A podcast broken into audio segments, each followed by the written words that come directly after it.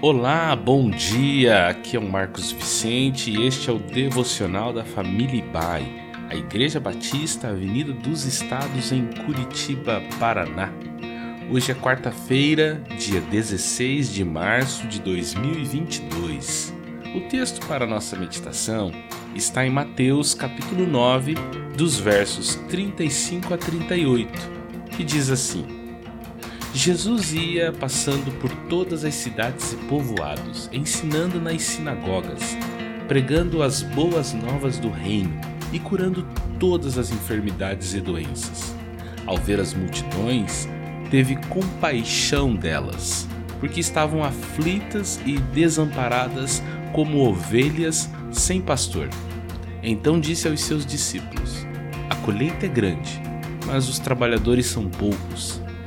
Peçam, pois, ao Senhor da colheita que envie trabalhadores para a sua colheita.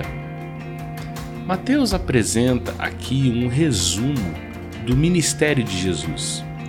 Ele nos informa que Jesus, por onde passava, fazia três coisas de modo geral: anunciava as boas notícias do reino de Deus, ensinava a todos os interessados em como viver no reino de Deus e, por fim, socorria as pessoas em suas necessidades. De certa forma, Mateus nos explica que as ações de Jesus refletiam o seu olhar cheio de compaixão pelas multidões. Neste contexto, então, Jesus convoca os seus seguidores a cultivarem o mesmo olhar através da oração.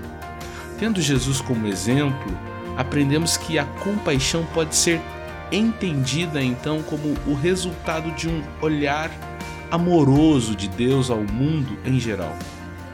As carências do mundo são muitas e sempre serão maiores que os nossos recursos e capacidades. Por isso, somos incentivados a orar e interceder.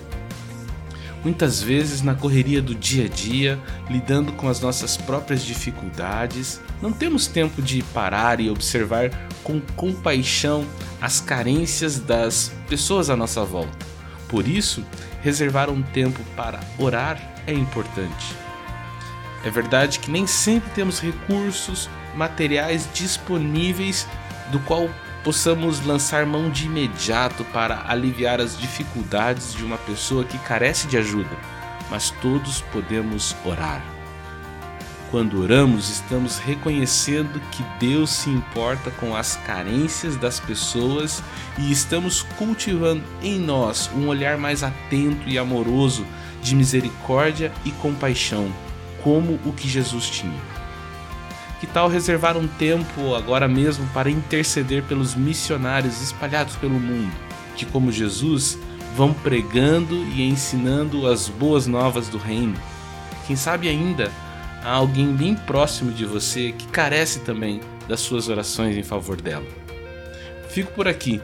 Que as bênçãos do Senhor sejam abundantes em seu dia e que através da sua vida elas alcancem muitas outras pessoas próximas a você.